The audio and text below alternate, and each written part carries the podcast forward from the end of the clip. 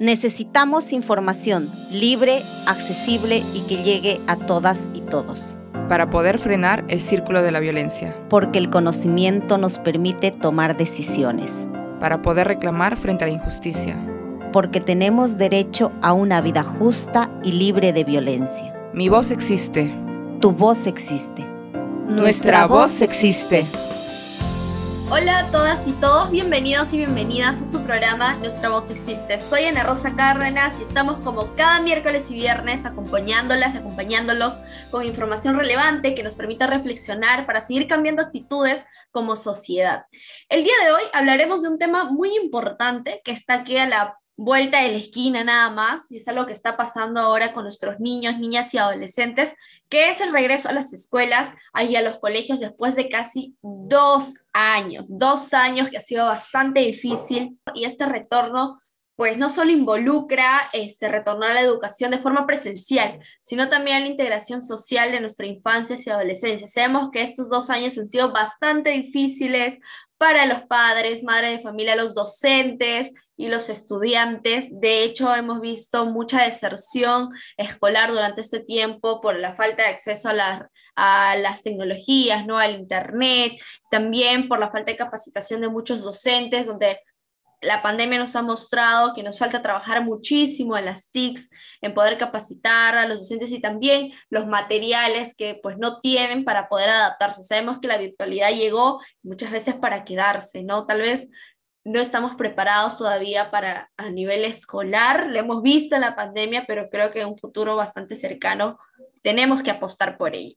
Y bueno, y se supone que este retorno a clases, ¿no? Tiene que ser un, un retorno que nos permita, obviamente, que los estudiantes tengan un espacio seguro, ¿no? No solamente en el tema de la infraestructura, que hemos visto en las noticias que algunos colegios están cayendo literalmente, pero también un espacio amable y respetuoso para que obviamente estos niños se desarrollen de la mejor manera. Sabemos también que las estadísticas de violencia a la niñez y la adolescencia durante la pandemia han sido bastante fuertes y yo creo que este retorno a clases va a ser bastante importante para poder conectar obviamente a los docentes con sus estudiantes que no han podido, ¿no? Y que estos, estos temas de, de, violencia eh, se ven reflejados muchas veces en las escuelas un tema bastante común y conocido que es el bullying, eh, porque sabemos que nuestra sociedad temas como la discriminación, ¿no? Eh, mm, la, homofobia, sabemos que el segundo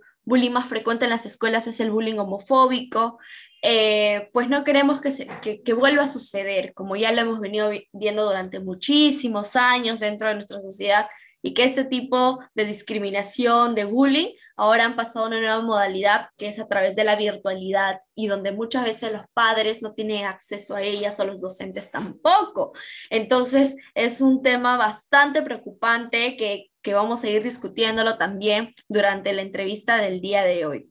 Sabemos que las escuelas son el reflejo de nuestra sociedad, ¿no? Donde sabemos que el tema de la educación no solamente involucra a docentes y estudiantes, sino también todo el entorno de nuestra familia, nuestra sociedad, mientras que salimos a la calle, nuestras autoridades, etcétera. Si no vemos en ellos lo que nos enseñan en las escuelas, el respeto, no la discriminación, la igualdad, la justicia, etcétera, pues es bastante complicado hacer esa conexión de lo que nos enseñan en las escuelas y lo que vemos en la sociedad.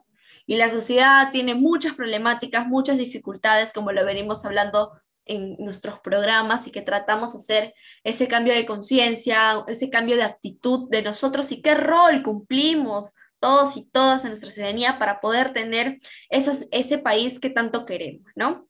Entonces, posible que las escuelas se transformen en este espacio donde cada uno pueda resolver dudas, eh, herramientas más allá de las académicas, sino también una formación de la persona donde cada día podemos ir aprendiendo a forjar ciudadanías y también un proyecto de vida eh, saludable y seguro para las niñas, niñas y adolescentes. Pues para abrir este tema, cuento con la presencia de Arturo Vázquez Escobar, quien es especialista en orientación de tutoría y orientación educativa en la UGEL 05, y con Andrea Ordóñez Martínez, quien es alumna de cuarto de secundaria en el Colegio Andrés Avelino Cáceres. Bienvenidos al programa Nuestra Voz Existe. Muchas gracias por acompañarnos, Arturo y Andrea. Bien, eh, quisiera empezar con esta primera pregunta. Em, ¿Qué implica que las escuelas sea considerada un espacio seguro? ¿Solamente nos referimos a la parte de la infraestructura, las condiciones mínimas y básicas dentro de las escuelas o hay algo más? Eh, ¿A quién le gustaría comenzar? De repente a Arturo. Hola, ¿qué tal? ¿Cómo estás, Ana Rosa?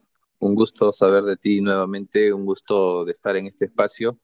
Gracias por la invitación. Sí, miren, cuando, cuando concebimos a las escuelas como espacios seguros, eh, tenemos que ir un poco más allá, mirando a las escuelas solamente como un entorno netamente material, ¿no? sino aspirar a que el entorno seguro se dé a través de las personas que interactúan en, en el espacio, es decir, directivos, docentes, padres de familia, estudiantes, integrantes de la comunidad educativa en general.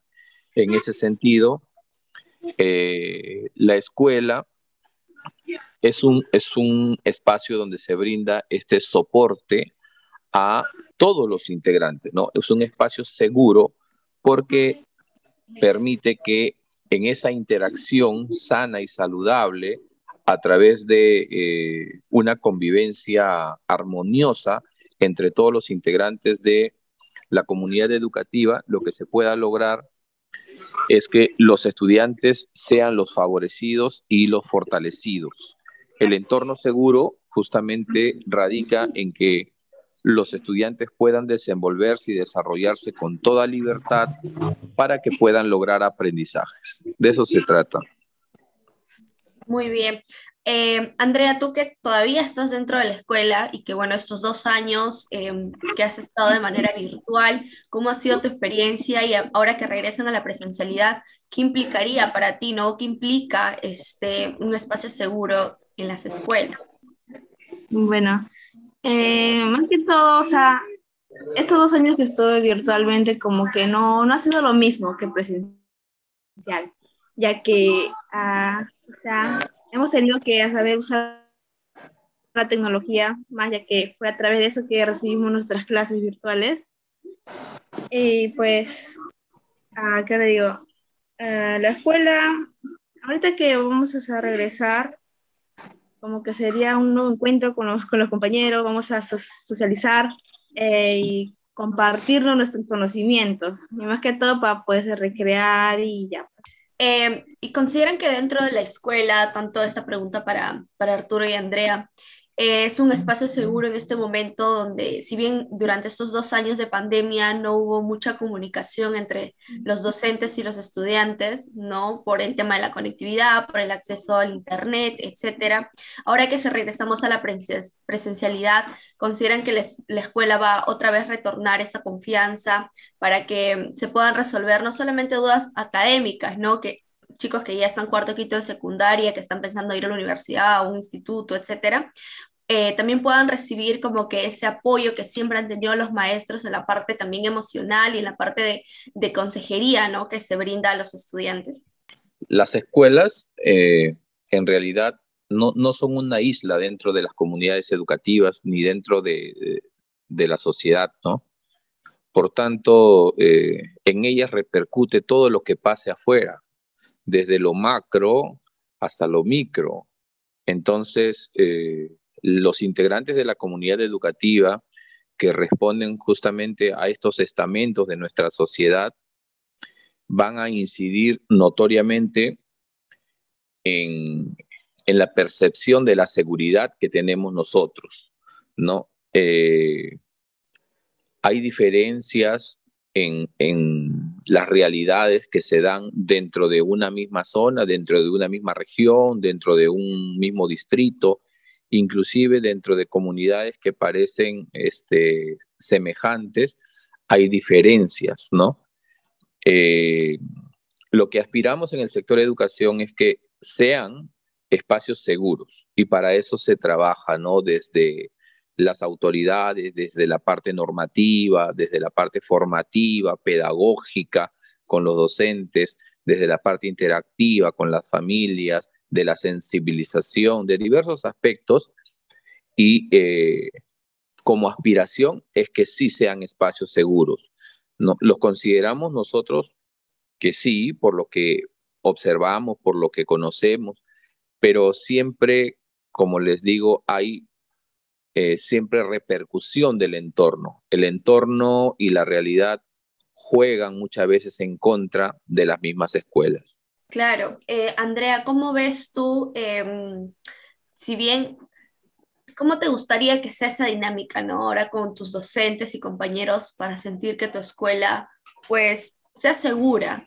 Eh, si bien durante la pandemia hemos encontrado muchas este, problemáticas con los adolescentes y jóvenes en su entorno familiar, como bien menciona Arturo, que sí repercute bastante en los adolescentes y, la niñez, eh, como temas de violencia o violencia sexual, por ejemplo. Eh, y ahora que es regresar a las escuelas, que siempre ha sido como ese espacio de desahogo, donde podemos conectar, como tú bien mencionabas al inicio de la entrevista, con tus compañeros y compañeras. Ahora, ¿cómo te gustaría que sea ¿no? esa dinámica con tus docentes y compañeros? Bueno, más que todo, o ya que mayormente sí en los hogares ha habido como que problemas, eh, nos dan talleres. Eso es lo que me gustaría hacer esa dinámica con mis profesores, que nos den talleres, que nos orienten acerca sobre esos temas y poder sobrellevarlos también. ¿Y tú consideras que tu, que tu escuela en este momento em, ya es segura o qué faltaría para que realmente tú te sientas segura dentro de la escuela? Bueno, ahorita, como digo, no, o sea, todavía no, entro a clases presenciales y no estoy tan segura de que sea, o sea, sí, pues, pero como que daríamos ideas para realizar eso. Claro, ¿y qué temas te gustaría abordar dentro de, de estos talleres que tú mencionabas hace un momento? Sobre la violencia familiar, eh, más que todo el entorno familiar, ya que ha sido afectada también en esa parte. Claro. Arturo, ¿y qué podrían hacer los docentes para ayudar a que el espacio sea un espacio seguro para todos y todas, ¿no? Que sabemos que los docentes cumplen un rol fundamental, creo yo, dentro de las escuelas, eh, porque tienen el contacto directo con los estudiantes y muchos de ellos, pues, conocen, ¿no? Un poco también el entorno que, eh, familiar que veníamos conversando hace un momento, pero aparte de las clases académicas, ¿no? Eh, ¿Qué más podrían hacer los docentes que esté a su alcance para que la escuela se vuelva un espacio seguro? Y si consideras que, que las escuelas en este momento son seguras para el retorno a clases. Sí, bueno, en primer lugar, respecto a los maestros, lo que yo tengo que hacer es reconocer la esencia de ser maestro en el Perú, porque considero que quienes hemos asumido este rol en esta sociedad donde no se prioriza la educación y la salud como derechos fundamentales desde más de 200 años. Entonces, quienes hemos asumido este rol lo, hemos asumido eh, con ese compromiso, ¿no? Con esa conciencia tanto social como política. Por tanto, eh, primero valoro el rol de los maestros. ¿Y qué podrían hacer más de lo que ellos están comprometidos a hacer muchísimas cosas, se pueden hacer, pero eso no pasa solamente por iniciativas aisladas, sino por políticas de Estado claras respecto al tema de educación, ¿no?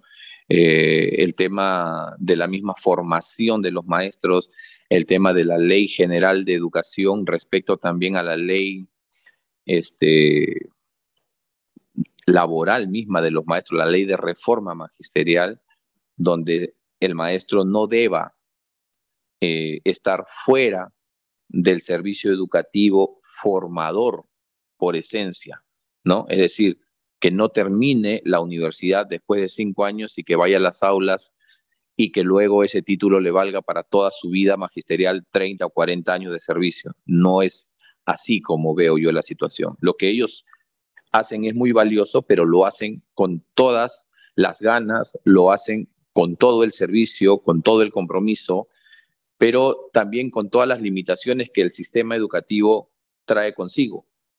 Por eso es que empiezo reconociendo nuestra labor y hay muchísimas cosas que se pueden hacer, pero hay que estar en los zapatos del docente. Es fácil mirar al docente o a los docentes desde afuera y ver el rol que cumplen en una sociedad que le ha dado la espaldas a la educación, no solamente desde las políticas públicas, sino como sociedad. ¿no? El rol del maestro tiene que reivindicarse, el rol del maestro tiene que fortalecerse, tiene que haber una mirada mucho más amplia de lo que el docente puede hacer, porque no basta con las iniciativas, basta con todo un proceso de acompañamiento logístico, ¿no? administrativo, normativo, para que el profesor tenga muchas más herramientas que pueda brindarles a sus comunidades. De otra manera, sí considero que las escuelas son lugares y espacios seguros, ¿no? En el sentido de que hay una planificación, hay una organización, hay personas que están a cargo de las instituciones educativas, ¿no? Que todavía falta mucho por hacer, falta muchísimo y siempre va a faltar en el aspecto educativo, en el ámbito educativo, en el sector educación, van a haber muchísimas cosas por hacer, como todo en la vida. El sector educación es uno de los sectores más olvidados, no por los gobiernos actuales en el siglo XXI, es una cuestión que viene de siglos. Por tanto, la mirada no solamente debe estar en qué cosa pueden hacer los docentes ante esta situación que, que pesa por años, sino qué cosa podemos hacer como sociedad en conjunto frente a el aspecto educativo, al ámbito educativo, que es donde nos desenvolvemos. Claro, hay un gran reto ahí, una gran brecha em, de desigualdad, ¿no? En cuanto a cómo se viene manejando la docencia y el sector educativo durante hace bastante tiempo, como menciona Arturo, y hay mucha falta de apoyo a ciertas iniciativas que que son promovidas por los propios maestros, ¿no? He sido testigo de maestros súper comprometidos y comprometidas con su labor, que están ahí siempre apoyando iniciativas también de los propios estudiantes y muchas este, barreras o brechas que ellos encontraban, pero a veces trataban de darle la vuelta muchas veces a, a, las cosas para, para, poder seguir, para poder apoyar, ¿no? Y no se ve tanto ese rol que tú mencionabas y que parece, me parece súper importante.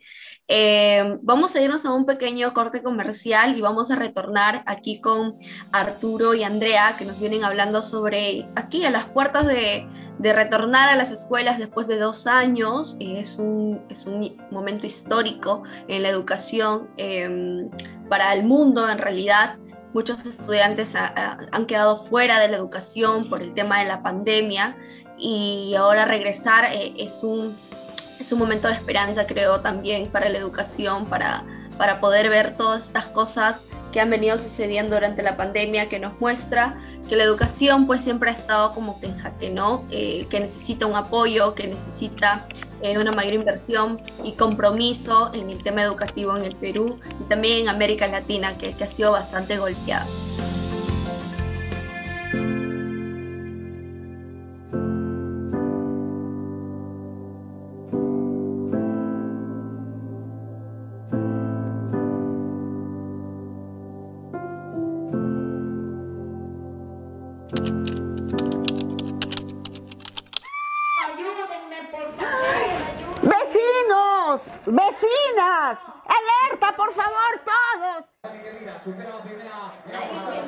Oye, algo está pasando. ¿Qué? Sí, una persona está siendo maltratada. Basta, no podemos permitir la violencia. No seamos cómplices, apostemos por una sociedad libre de violencia. Aquí estamos para atender tu denuncia. porque nuestra voz existe. Para cuidarnos en el barrio. Para, crecer sin miedo. Para detener el círculo de violencia. Para acompañarte en el proceso. Para asesorarte sobre tus derechos. Es necesario articular todos los esfuerzos. Tejiendo redes, sumamos para prevenir la violencia.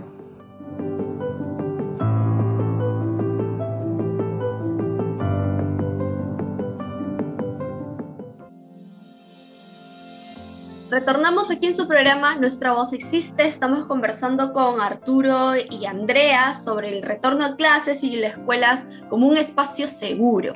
Eh, veníamos conversando un poco del rol de los docentes y también estas brechas que ellos encontraban dentro de educación. Y también con Andrea nos comentaba sobre esa emoción también, ¿no? De regresar otra vez a la presencialidad y poder encontrar espacios seguros donde puedan conectar con, con, los estudiantes y los docentes y hablar sobre problemáticas que han venido sufriendo durante este tiempo dentro de su entorno familiar también, ¿no? Pero hay un tema que siempre este, hay en discusión dentro de las instituciones educativas y que viene desde hace muchísimo tiempo, que es el tema del bullying.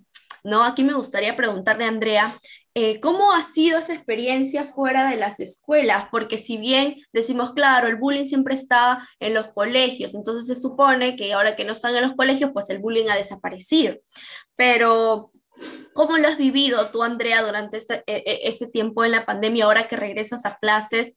Que el tema del bullying, pues, eh, no solamente se da en las escuelas, sino también el bullying cibernético, por ejemplo, que hemos visto muchos casos de acoso, de, hostigamiento a través de las redes sociales, este, entre los compañeros. Eh, ¿Cómo lo has vivido tú? Ah, de repente, ¿has visto algún caso? También a ti misma te pudo haber sucedido, ¿no? Em, o sea, por mi parte, yo no he sufrido de bullying ni de ciberbullying, eh, ni fui testigo, o sea, no, no he visto, pero lo que o pienso de esto acerca es que hay esas personas que no tienen empatía, eh, que lo toman, o sea, juego, o sea, sin pensar en lo que vaya a sentir la otra persona o incluso en lo que vaya a realizar, ya que mayormente los jóvenes este, votan por el suicidio. Eh, y por eso que, o sea, a los alumnos, o sea, desde chiquitos se les inculca el respeto, la igualdad hacia otras personas, sin tener discriminación, ya sea porque viene de otro país o tiene otra lengua, otros, ¿cómo se dice? Otra cultura, por decirlo así. Claro, Andrea, ¿cómo ves tú este retorno a clases donde mencionabas un tema bastante interesante, ¿no? El bullying, por ejemplo, este, el tema de la xenofobia también. Eh, ¿Cómo ven tus compañeros y compañeras? Porque ahora en nuestros salones de clases está totalmente em, ya como que un mix, ¿no? Ya no solamente encuentras a personas de Perú, sino también de otros países, mayormente venezolanos, ¿no? Y sabemos este, que en este retorno a clases vas a encontrar compañeros y compañeras venezolanas. Eh, ¿Cómo ves tú la actitud de repente de tus compañeros este, frente a ello? ¿Y qué actitud deberían tomar, ¿no? Porque es algo que sí o sí va a suceder y, y todos y todas merecen el mismo trato y el mismo respeto.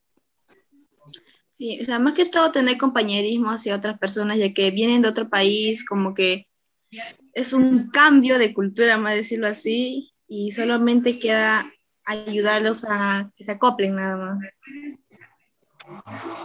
Claro. Arturo, este, bueno, Arturo yo lo conozco de su trabajo hace muchísimos años y, sé el compromiso que tiene con, con, estos temas y hemos visto justo, justo con Arturo en diferentes este, reuniones estudiantiles que el tema del bullying siempre sale, o sea, es, un tema de no acabar, lo he visto por bastante tiempo y, y otros compañeros también comentaban de que efectivamente, ¿no? El tema del bullying como que siempre está presente y muchas veces los, este, eh, los docentes, ¿no? También este, lo, presencian, ¿no? Y, y, a veces muchos de los estudiantes por no querer, por tener miedo a que sean agredidos después o ser acosados, etcétera, no lo dicen o no lo mencionan. Y ahora el tema del acoso, el bullying se ha pasado al tema de la virtualidad y sabemos que eh, a muchos docentes este tema del acceso a las redes sociales, el manejo de las tecnologías, ha sido bastante fuerte y lo hemos visto durante la pandemia, ¿no? Este, porque no había una capacitación,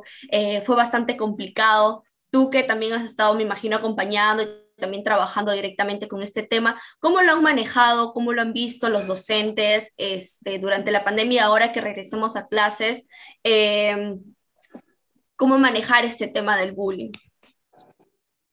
Bueno, eh, en primer lugar, hay que considerar que el, bullying es todo tipo de acción que genera un abuso y que ese abuso se normaliza a través del tiempo, ¿no? Que se vuelve sistemático, que se vuelve reiterativo, pero que eh, está presente en nuestra sociedad y la escuela no escapa a esa realidad. Ese abuso, de acuerdo a, a la, misma caracterización que tiene nuestra sociedad se da también por siglos, ¿no? Ese abuso desde las mismas autoridades hacia, hacia las comunidades se da por mucho tiempo en el Perú. Lo que se vive en la escuela es el resultado de una violencia estructural que vivimos en el Perú. ¿No? Como sociedad somos una sociedad que normaliza las acciones violentas, pero que luego también las soslaya o las normaliza de una manera que no es eh, la más adecuada, por decir, ¿no? Es decir, eh, se pretende combatir esta situación de violencia, se pretende rechazar de palabra, pero que en hecho todavía sigue existiendo, ¿no? Y es algo estructural, como te digo.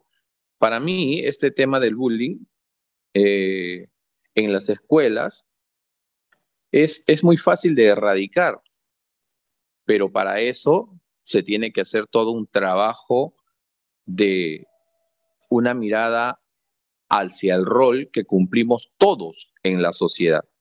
Todos, porque el tema está que a veces miramos al bullying solamente desde el punto de vista de la víctima, pero no vemos al tema también desde el punto de vista de quien este, agrede, quien es violento, quien abusa, ¿no?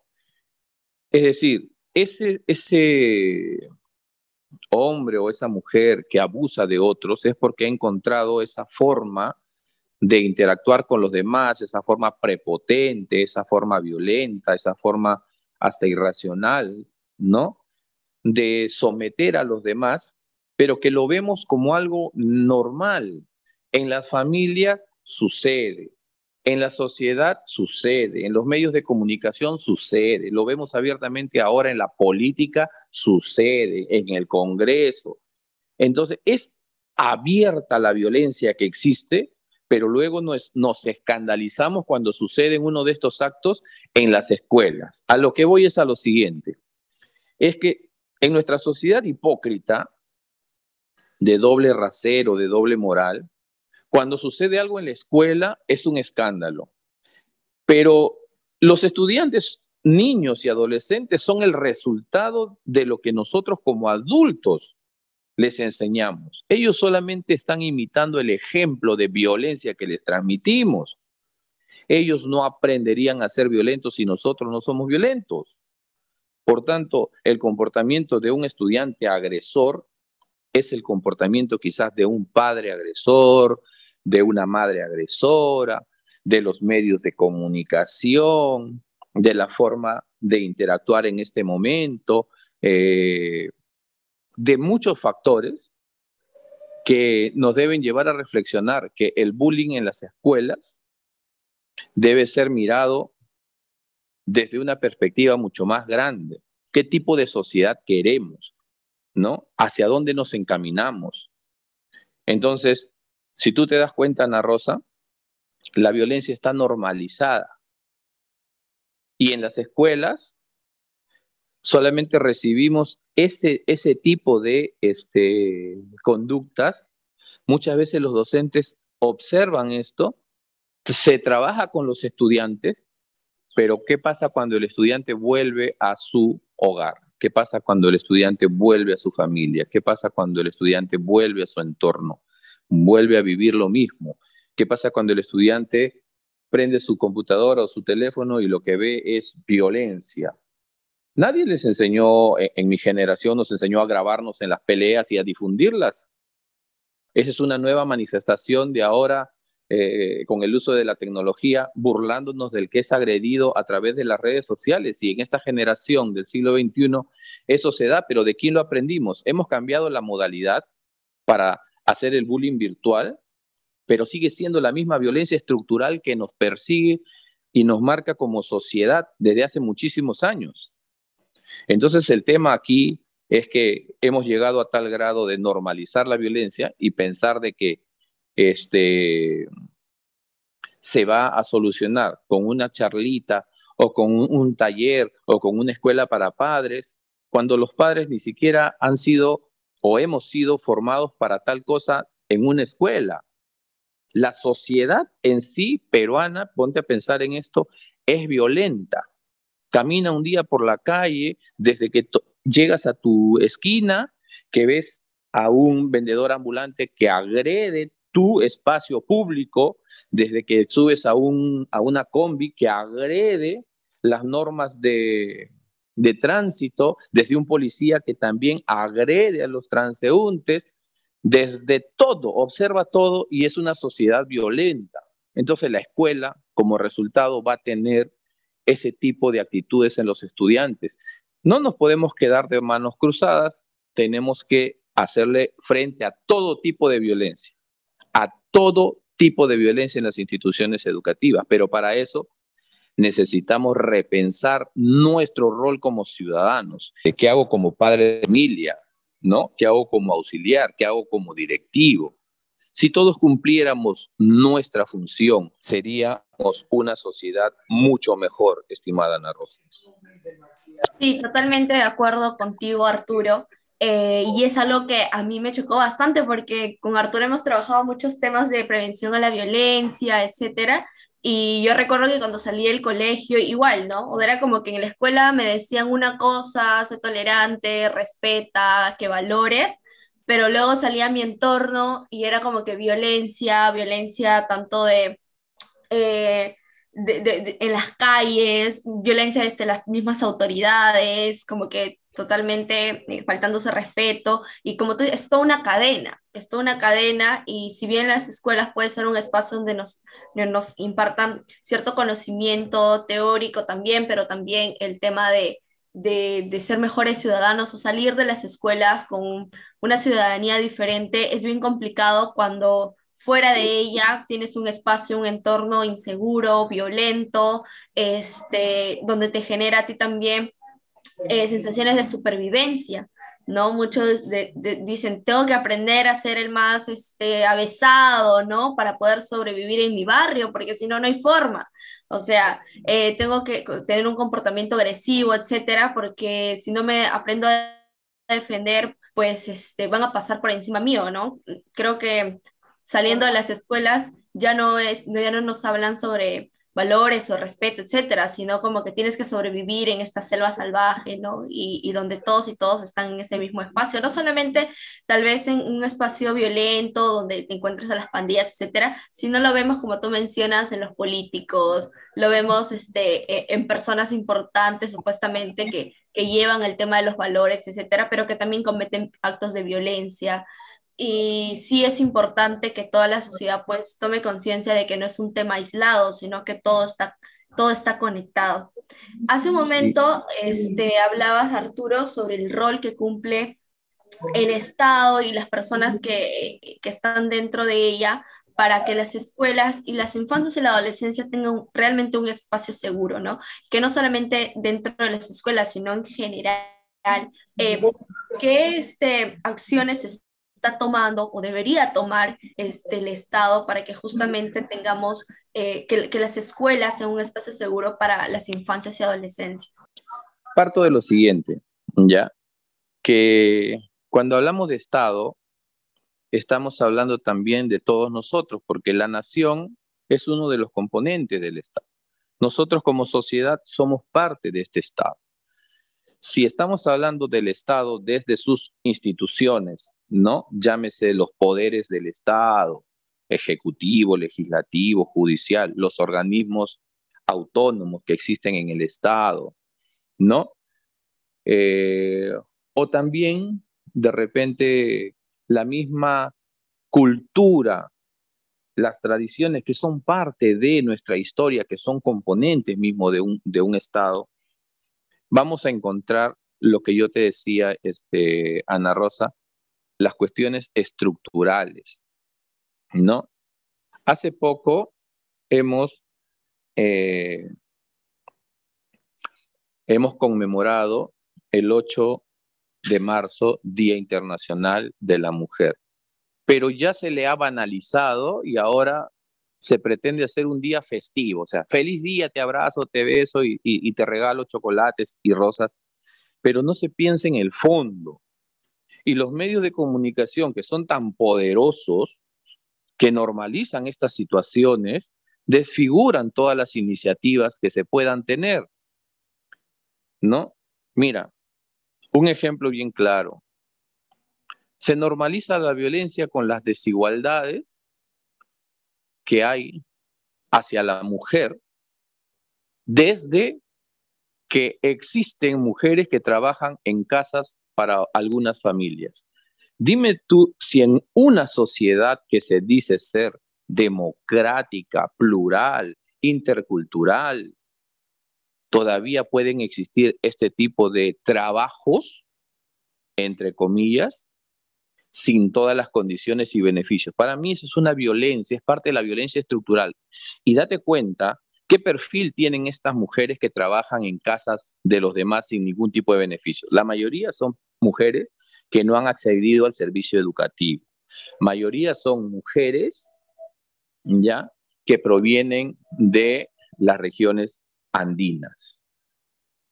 ¿No? La mayoría son mujeres de familias también que no han accedido o no han tenido la oportunidad de tener algún estudio. Entonces, ese perfil que se viene difundiendo por mucho tiempo no se quiere ver. La sociedad hipócrita en el Perú eso no lo ve, no lo ve, no ve la violencia estructural.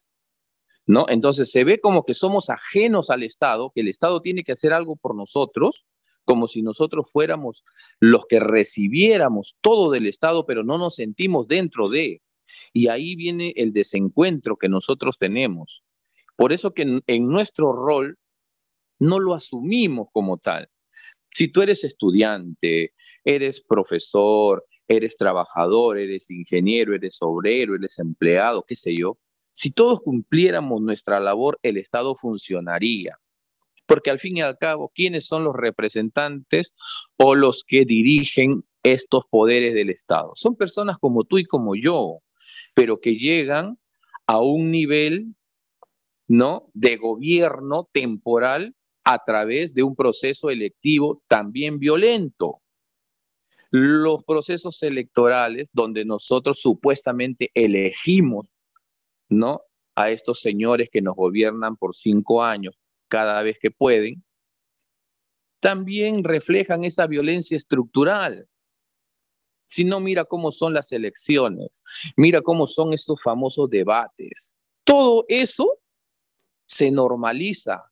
Y luego exigimos a ese mismo señor que supuestamente es presidente o es congresista, Luego le exigimos cuentas nosotros cuando nosotros mismos somos los que los hemos elegido, cuando no hemos asumido nuestro rol ciudadano de saber elegir y elegir a personas que nos representen bien. Entonces, no podemos solamente ver qué cosa eh, eh, en el Estado o en las autoridades que nos representan o en los poderes del Estado pueden hacer por nosotros? ¿Qué acciones pueden tomar? Mira, las políticas de Estado están, que todavía faltan, por falta mejorar, falta muchísimo. Pero recuerda que el Estado como institución rectora varía cada cierto tiempo debido al tema de las elecciones. Y ahí hace un poco de historia.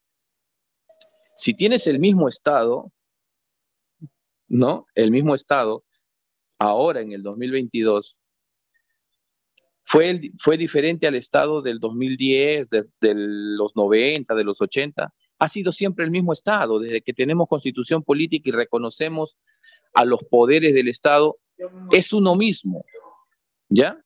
Pero las personas que se encargan de llevar el rumbo de este estado las elegimos nosotros. Por tanto, no aspiremos a que nosotros este, podamos pedirle al Estado como si fuera algo ajeno a nosotros, lo que nosotros mismos como sociedad hemos causado. Y la incapacidad que tenemos de asumir nuestro rol ciudadano siendo simplemente electores, porque nos acostumbran a eso, a ser electores de un grupo de personas que luego van a asumir el rumbo de todos nosotros. Si no pensamos en eso, estamos pensando en nada.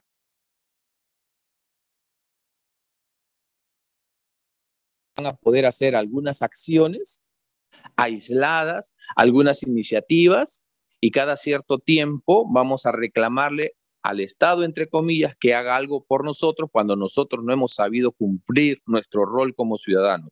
Yo te escuchaba a ti y a tus compañeros hace mucho tiempo que hablaban de ciudadanía y me parece fabuloso eso, pero la ciudadanía se adquiere justamente en la praxis, en tu sociedad, no solamente hablando, organizando, tratando de hacer algo por tu comunidad. Desde ahí hacemos patria, desde ahí construimos Estado.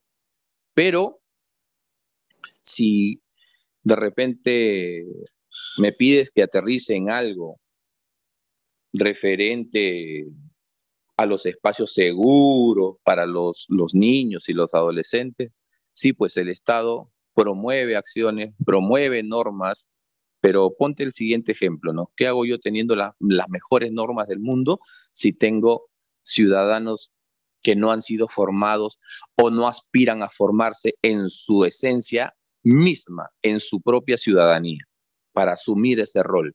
Date cuenta, nosotros, este, que vivimos en San Juan del Urigancho, tú sales a tu esquina, mira la cantidad de basuras que hay en cada esquina, y yo veo que el camión de basura pasa todos los días, pero sigo viendo calles con basura. En San Juan del Urigancho es natural y normal. O sea, el paisaje de San Juan del Urigancho, y quizás en el Agustino, aunque no vivo ahí, quizás en San Juan del Urigancho es parte del paisaje ya. O sea, si tú le dices a un niño, dibuja, dibuja un, dibuja tu barrio, tendría que ser una casa, un arbolito, un jardín, una verba, una pista y su montón de basura. Pero ¿quiénes somos los que creamos eso? Luego decimos, el alcalde no hace nada, el Estado no hace nada. A lo que voy con ese ejemplo es que pasa lo mismo con el tema de la violencia, pasa lo mismo con el tema de la convivencia, pasa lo mismo con el tema de la educación y de las escuelas. Si nosotros cumpliéramos nuestro rol como ciudadanos, no estaríamos esperando a que alguien venga y haga algo por nosotros. Seríamos una mejor sociedad si asumimos nuestro rol ciudadano como tiene que ser. Sí, totalmente. Ahí hay una, mm, una separación, ¿no? Siempre pensamos de que alguien tiene que hacerlo por nosotros, que sí es importante, obviamente, garantizar las normativas, hablar sobre la importancia de, la educación como un derecho, etcétera, pero sabemos que los que tienen que ser, tener un rol activo dentro de estos espacios son justamente los, eh, los ciudadanos y ciudadanas, los que están dentro de las escuelas, los docentes, los propios estudiantes, eh, los padres de familia, ¿no? Eh, el rol en general, o sea, lo que tú mencionas es bastante importante porque si nosotros mismos no trabajamos en ello, pues nadie lo va a hacer, o sea, nadie nos va a venir a regalar, no sé, respeto, tolerancia, este orden, ¿no? Es algo que se construye desde las familias, en las escuelas, en nuestros entornos, entonces falta ese compromiso, ¿no? Siento que lo tomamos como que muy aislado nuestro rol, porque como mencionas, nos imparten solamente ciudadanía solamente cuando vamos a, a las elecciones, a las urnas, pues no, es una tarea de todos los días y ese lado como que lo hemos perdido, ¿no? Este, falta trabajar muchísimo en ello, o sea, si bien hay muchas este, personas que, que sí lo están haciendo, pero no son todas, ¿no? Siento que hay una... Em, un desligue de ese rol, como que no nos queremos hacer cargo también de nuestras responsabilidades como, como personas que somos parte de, una, de, una, de una sociedad. Eh, no sé si les gustaría decir algo para poder cerrar esta entrevista. De repente, Andrea, les quisieras decir algo a tus compañeros, compañeras que te están escuchando, a tus docentes en general, ¿no? En esta apertura del inicio de clases. Bueno, eh, eh, más que todo, o sea, al regresar a clases, que nos, nos tratemos con respeto más que todo. Decir eso, no, no hacer desigualdad con otros con los compañeros porque porque mayormente entran nuevos de como dijo pues venezolanos y venezolanas y pues todo eso. Que todo tener respeto y empatía hacia otros. Gracias Andrea. Arturo te gustaría decir algo para poder cerrar la entrevista sí más bien eh, agradecer la oportunidad y y una reflexión, ¿no? O sea, eh, a partir de todos estos temas que son importantes y que se deben de poner en el tapete, pero teniendo la mirada mucho más amplia, para aterrizar en lo pequeño, ¿no?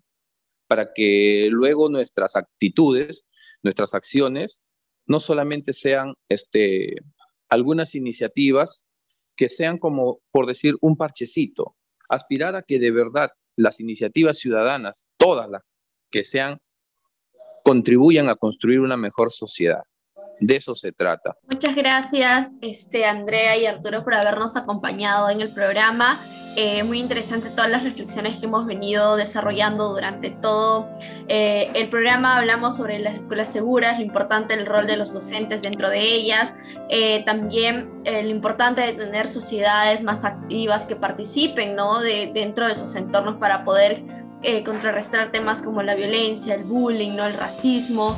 Eh, poder tener una integración obviamente con, con, todos y todas los estudiantes que venimos de diferentes lugares y también de diferentes países, ¿no? Va a ser este, directo que nos encontremos con varios estudiantes eh, extranjeros y también que de provincia y lo, importante es poder tener espacios donde podamos convivir, donde podamos este, tener esa experiencia rica ¿no? y maravillosa que nos brinda las escuelas en su diversidad, porque las escuelas como son minis Perús, podríamos decirlo de otra manera, donde te encuentras con diferentes realidades.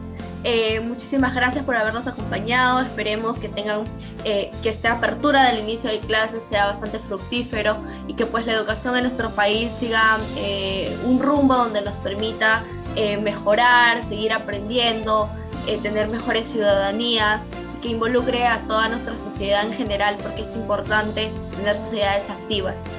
Muchas gracias una vez más por habernos acompañado, Arturo y Andrea. Esto ha sido todo por hoy.